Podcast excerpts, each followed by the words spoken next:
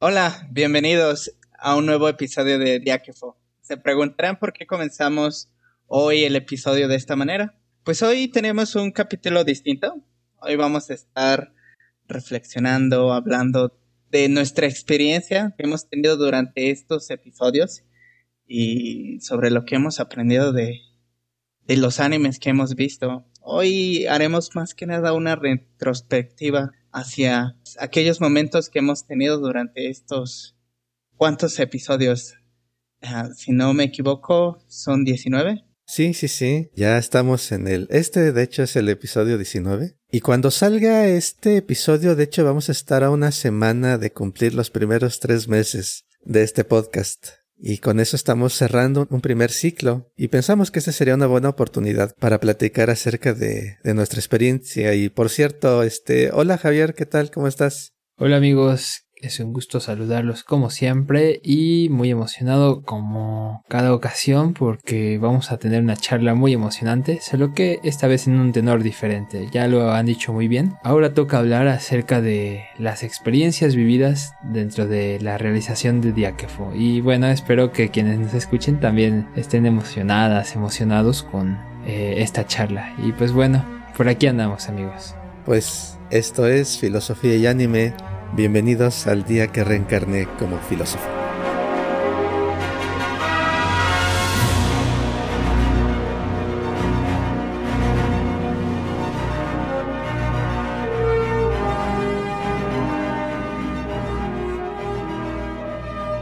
Muy bien, pues a lo largo de estos tres meses nos hemos reunido ya 19 veces con esta. Y estaba yo revisando, no sé, Javier, Lalo, qué anime les, llamó la atención en este periodo, pero quería comentarles, hemos hablado de cinco películas, pero tres de ellas han sido de Ghibli. Ha sido Totoro, La princesa Mononoke, El castillo en el cielo. Tenemos por ahí otras dos películas no tan conocidas, pero muy buenas, Los niños lobo y La actriz del milenio. Cinco películas ahí. Y luego ah, también hemos hablado de cuatro series de anime. Attack on Titan, R0, Decadence y Anohana. Por ahí está como distribuido en las series. Tenemos series extremadamente populares como Attack on Titan y ReZero y series un poquito más oscuras como Decadence y Anohana. ¿Qué ideas les, les, traen ya sobre el conjunto de la discusión que quisieran comentar sobre estas series y sobre estas películas? Porque hemos hablado de estas series de forma aislada hasta ahora. No sé si tengan alguna idea de algún tema que identifiquen. Eh, antes de pasar justo a, esa cuestión, eh, me gustaría también comentar algo y es que, como bien dijiste aquí, les tenemos una variedad eh, bastante diversa, ¿no? Podemos encontrar películas y series y luego dentro de las películas hay unas de un estilo y otras de otro. Dentro de las series también encontramos lo que podremos calificar como distintos géneros, ¿no? Algunos un poco más juveniles, otros no tan juveniles quizá. Pero bueno, la cuestión es que creo que algo que intentamos al traer esta variedad es que no escucháramos solo o no realizáramos solo charlas acerca de un tipo de serie o un tipo de contenido. Y bueno, es algo que de entrada me gustaría compartir en la reflexión. Creo que el entrecruce entre filosofía y anime puede tener cabida dentro de diversos tipos de historia. No solo nos vamos a limitar a aquellas historias que tengan un sentido político o aquellas que sean dramas que nos llevan a la reflexión sobre lo moral y lo ético. Podemos encontrar, por ejemplo, historias tan cotidianas como la de los niños lobo, que bueno, si bien tiene su elemento fantástico, es eh, es una historia que da mucho, mucha emoción verla en el sentido de que es enternecedora, te sientes empática o empático con los personajes. Eh, ahora no voy a compartir un punto de vista más particular en relación a algún alguna de las películas o series que hemos oído o hablado. Solo quería remarcar que tenemos por ahí ese guiño a que podemos hablar de filosofía en relación a cualquier tipo de historia. Pero igual no sé si Lalo, si tenga algún comentario en concreto sobre una serie o sobre alguna otra consideración. Eh, bueno, sobre las series, ¿qué te puedo decir? No, creo que, este, como ya bien lo comentaste, esto es una gran variedad de animes.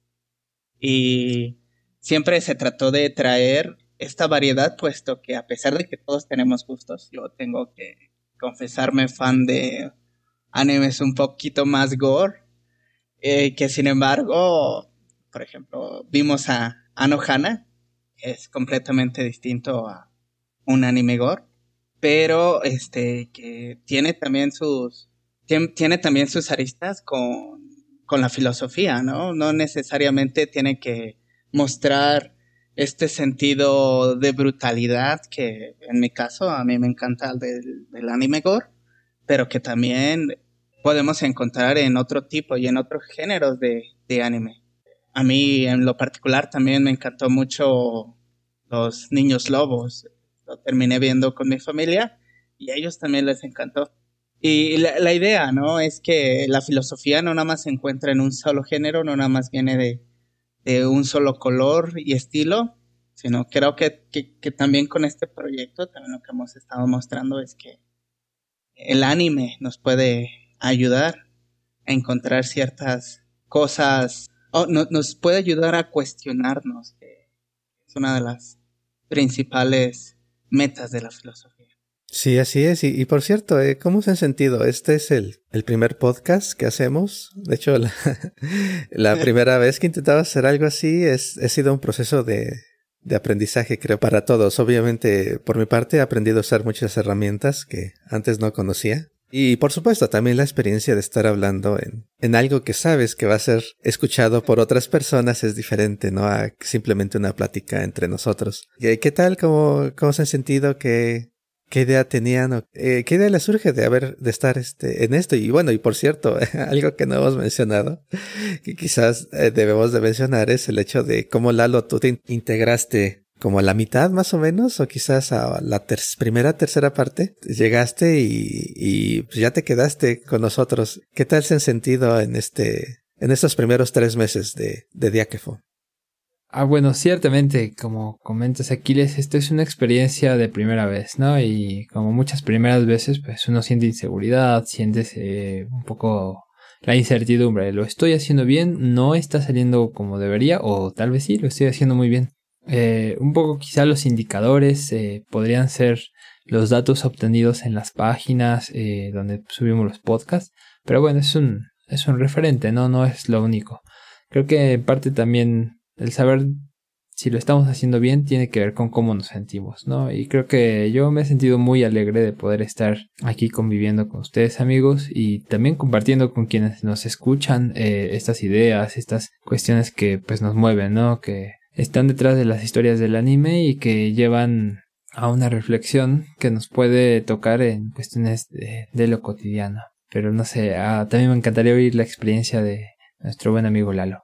En mi caso, también ha sido realmente, ha sido una experiencia asombrosa. Primero porque creo que ninguno de los tres estaba diestro en este tipo de, era diestro en este tipo de, de programas y es nuestra primera vez haciendo esto.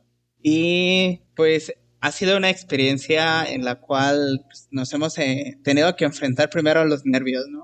A ese miedo que siempre da antes de que uno comience una nueva carrera, llamémosle así, puesto que esperemos que esto no nada más llegue al año, esperemos que lleguemos a los 500 episodios algún día suena lejos, apenas vamos claro. en los 19, pero al final y al cabo, pues uno comienza la idea con la intención de durar lo que tenga que durar. One Piece tuvo 19 también. Sí, exactamente, One Piece tuvo 19 y ahorita está en los mil, si no me equivoco, mil fracción. Ya va por los mil. Sí, o Pokémon.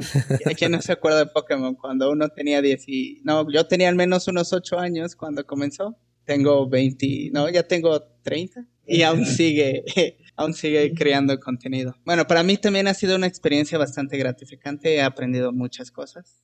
Y sobre cómo me integré al proyecto, fue una noche, una noche Aquiles y yo estábamos platicando y de repente este, me, me hizo el comentario de que Javier y él ya habían comenzado con el proyecto y comenzamos a platicar de un anime de unos cuantos animes, no recuerdo cuáles. Entre ellos sí estaba Evangelion, Death Note. Sí, sí. Y bueno, mi anime favorito tiene muy pocos episodios, sin embargo, es recomendable ahí para aquellos que lo quieran ver. No es muy conocido, pero es buenísimo. Akame ga Kill. Entonces estamos platicando sobre ello y me hizo la invitación a la cual yo accedí. Yeme aquí. Creo que han sido unos 14 episodios, 13 si no me equivoco. Sí. Eh, pues muchas gracias. Eh. La, experiencia ha sido genial.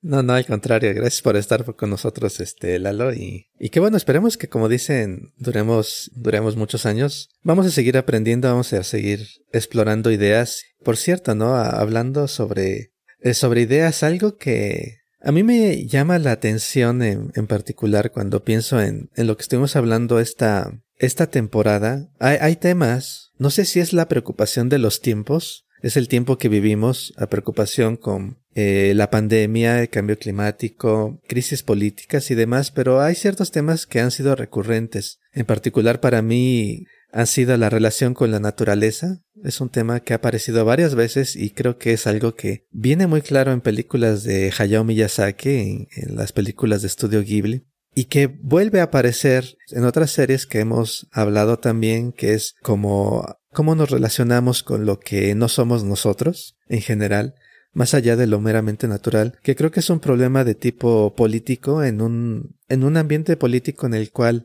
cada vez resulta más difícil ponerte en la posición del otro. Eh, hay animes como La Princesa Mononoke que precisamente muestran eso, cómo es posible que dos, dos grupos enfrentados tienen sus propias perspectivas de lo que está bien y lo que está mal. Y, yo creo que son temas que son muy presentes en nuestra problemática actual y quizás por eso regresamos a ellos una y otra vez. Y es algo que también aparece en Attack on Titan, donde al final es difícil hablar de buenos y malos, porque todos tienen sus razones para hacer lo que hacen.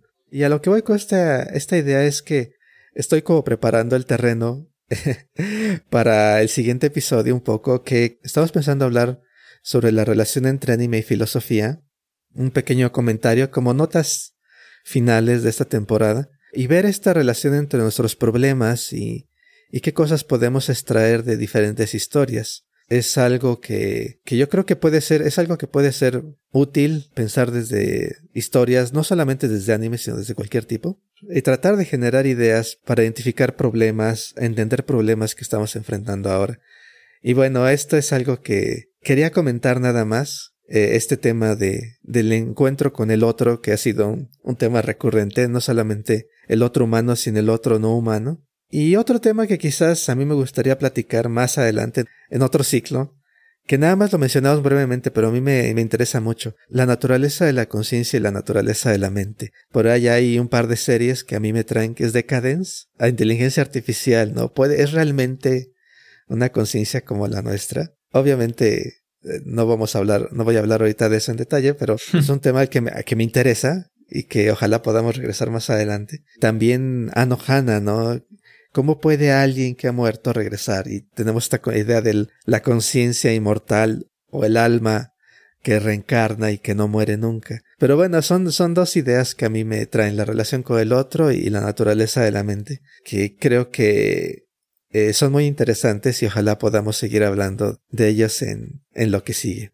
Ciertamente es, son de los temas fuertes, ¿no? Eh, Creo que algo que podremos identificar también es eh, la recurrencia a ver la distinción entre eh, la interioridad subjetiva y el enfrentamiento hacia lo que no es esa interioridad, ¿no? Mm, hemos localizado que muchas veces es el enfrentamiento de los deseos propios, de lo que uno quisiera que pasara, ¿no? Estoy pensando, por ejemplo, en, en Natsuki Subaru de ReZero, quien todo el tiempo está como deseoso de que se cumpla el destino como él lo prefiere y de hecho de eso va un poco la historia eh, entre que lo, es lo que él prefiere y que no se muera.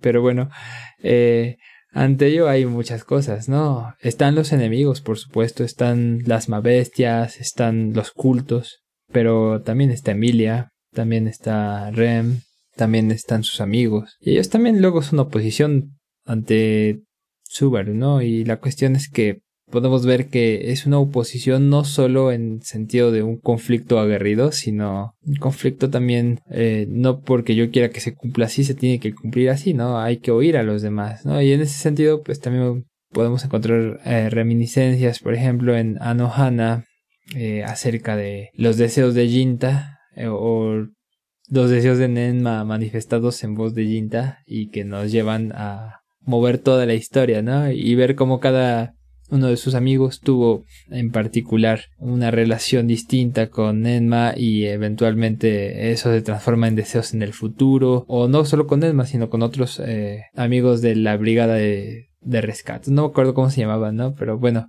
de este grupo variopinto de niñitos que protagonizan la historia y luego ya son jóvenes. Pero bueno, también viéndolo en otra escala, es como bien lo planteabas Aquiles, eh, tenemos ahí el, la oposición de lo humano con lo no humano, ¿no? De ese ego con eh, el entorno, el ambiente, ¿no? Y, y, bien lo localizas. Las películas de Ghibli tienen ahí un punto fuertísimo porque es una constante, ¿no? Y en la obra de Hayao Miyazaki lo vamos a encontrar frecuentemente, casi siempre eh, está por ahí el elemento del el humano eh, eh, como un ser dentro de un entorno. Pero fíjate que también tenemos la referencia de los niños lobo, ¿no? Que definitivamente ahí hay un juego entre lo natural y lo que sería más del mundo humano, ¿no? Que son dos, dos, dos planos totalmente separados y bueno, parece que en algún punto son irreconciliables, ¿no? Y, de ahí la separación entre los hermanos Ame y Yuki que definitivamente eh,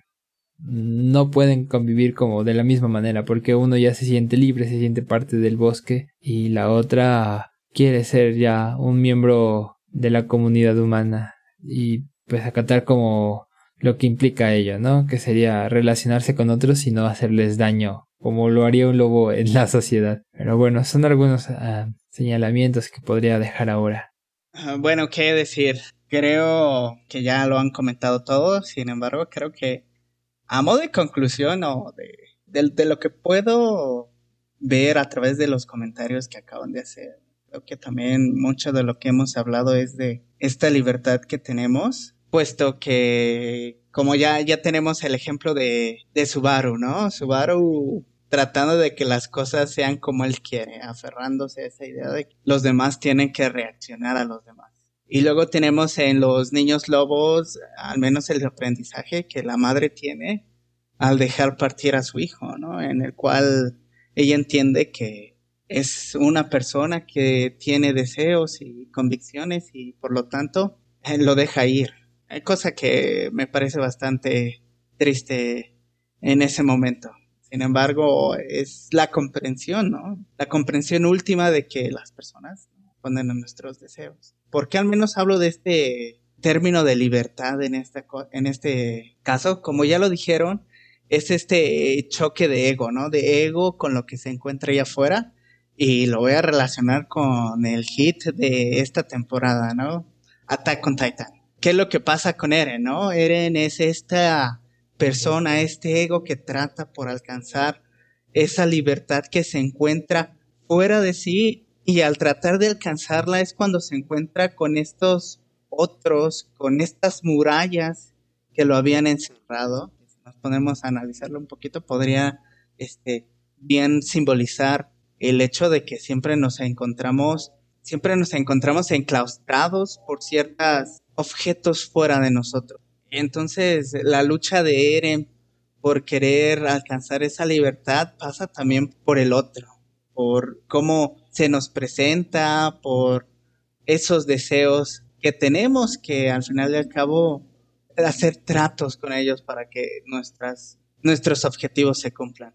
Bueno, al menos es lo que puedo decir ya después de que ustedes resumieron todo con gran precisión creo que esto, esto nos ayuda a hablar un poquito del otro y la libertad que tenemos y esa responsabilidad con ellos. Hablando sobre el tema de la libertad que acabas de mencionar, creo que es va más allá de simplemente el otro humano, creo. Creo que está eh, lo otro, lo otro que no es humano y, y realmente es, creo que parte de, Parte del problema, parte de los problemas no están tanto empezados en, inician tanto en, en el otro, sino las mismas restricciones. Son restricciones del mundo las que han moldeado todo lo vivo, a todos los seres, incluyendo a los seres humanos, como parte de eso y creo que es una parte de cualquier forma de expresión o cualquier forma de creación como en este podcast. y en ese sentido voy a, quiero, quiero tomar esta idea de que realmente la creación o la creatividad nace de la restricción o está en un contexto de restricción. Es con los medios que tenemos, con los este, recursos que hay disponibles, que acomodamos y, combinamos y articulamos y generamos cosas como este podcast. Y hablando de los recursos que tenemos, quería yo comentar, bueno, hay hemos tenido ciertas eh, o cierto enfoque en, en, el anime que hemos estado platicando.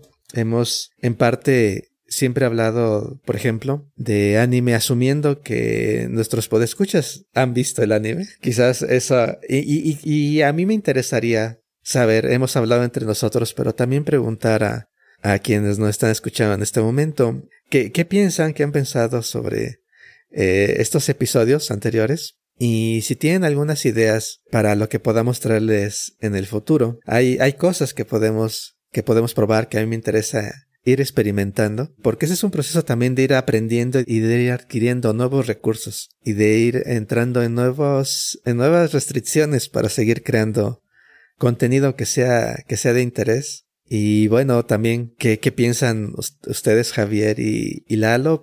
Voy a decirlo un poco antes, está nuestro correo electrónico, está de las redes sociales y estamos muy interesados en saber qué es lo que piensan, cómo les gustaría que habláramos sobre ciertos temas, quizás, quizás no a partir de cierto anime, sino a partir de ciertos temas, e ir experimentando y encontrando nuevas formas de, de reflexionar filosóficamente sobre estas historias. ¿Qué piensan? Pues mira, eh, creo que ya bien lo dijiste, eh, estamos en un proceso de aprendizaje, ¿no? Y esto es porque, como bien se señalaba desde el principio, no somos eh, un grupo de expertos en realización de podcast que ahora tocó como tema filosofía y anime, sino somos entusiastas de la filosofía, entusiastas del anime que decidieron crear algo, ¿no? Y en ese sentido, este proceso creativo eh, va llevando un proceso de evolución, ¿no? Eh, desde el episodio 1 que hablamos de Totoro, supongo que quienes nos han escuchado semana con semana podrían haber percatado algunos cambios, podrían haber eh, identificado poco a poco ese crecimiento o ese desarrollo de pues por parte de nosotros en el sentido de que tenemos discursos eh, que quizá podemos ir practicando, no sé, eh, algo muy preciso, muy armado, o, a veces andamos muy sueltos y tenemos como formas de decirlo como sin sujetarnos a un, a, un texto, podría ser. Y sin embargo, creo que todas las posibilidades que se van presentando uh, son bastante interesantes, ¿no? Eh, la cuestión es, hemos detectado que hay cosas que nos gustaría intentar, ¿no? Y eso pues bueno, no, o sea, como estamos en un acto creativo, mm, no somos quien para autolimitar la creación y decir, bueno, ahora vamos a intentarlo, ¿no? Y si en el siguiente paso descubrimos que no nos gusta tanto lo que intentamos, pues bueno, podemos probar hacia otro lado o regresar sobre nuestros pasos.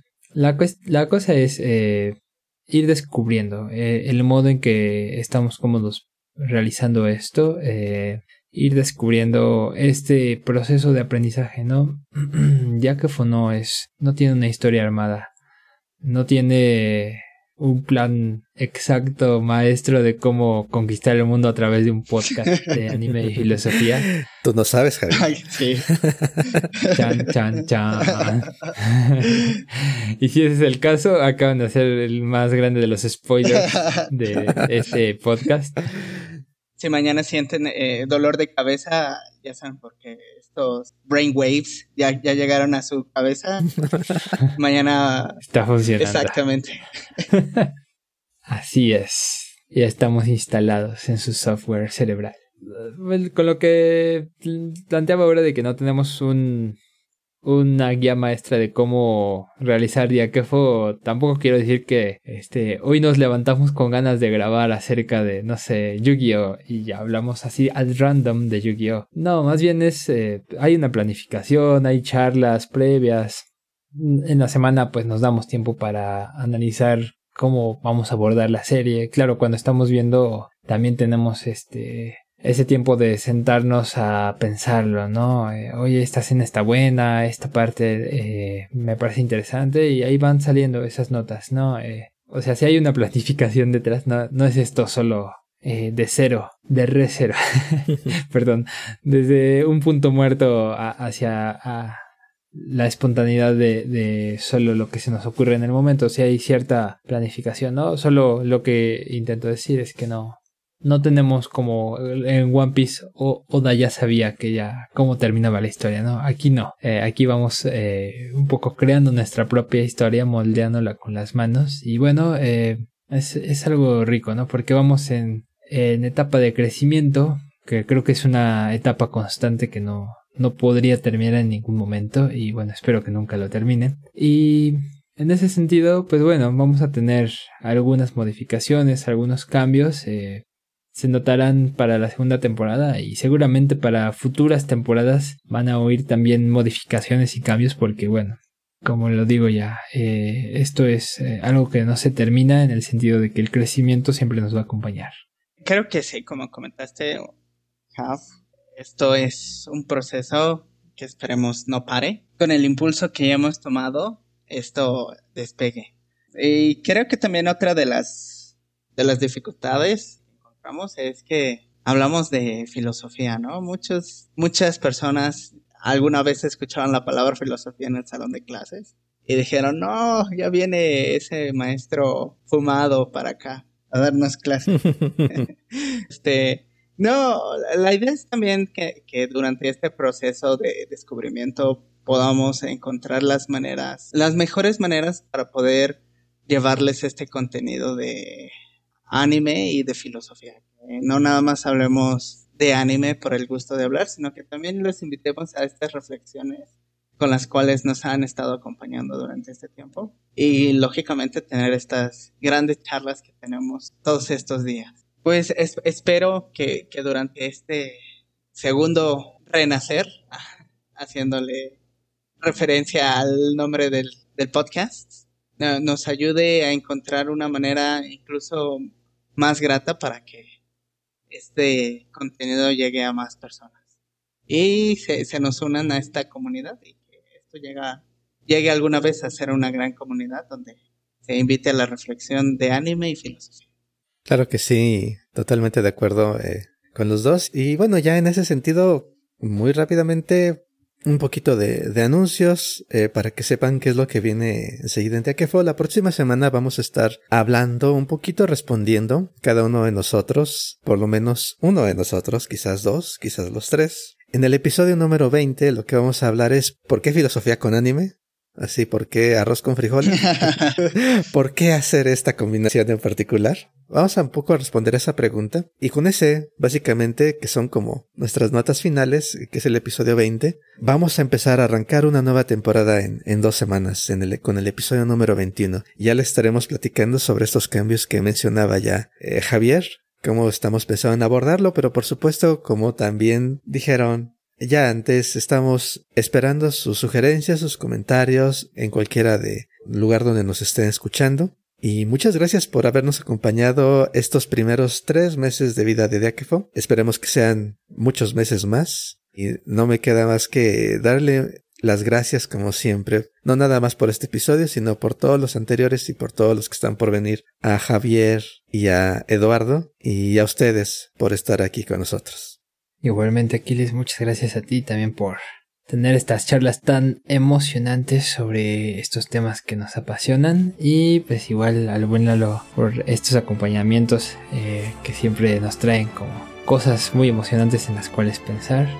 Y pues bueno como siempre gracias a los estimados y a las estimadas podescuchas que andan por ahí este en cualquier parte del mundo regalándonos generosamente de su valioso tiempo para acompañarnos en las charlas. Y bueno, solo eso. Gracias a ustedes. Bueno, esperamos que el siguiente, la siguiente temporada nos traiga muchísimo y más gratas pláticas como las que hemos tenido. Por supuesto, y esperamos también sus comentarios. Escríbanos a nuestro correo electrónico filosofía y anime gmail.com filosofía y anime gmail.com Todos los otros enlaces para contactarnos están en nuestro sitio web filosofiayanime.com, filosofiayanime.com.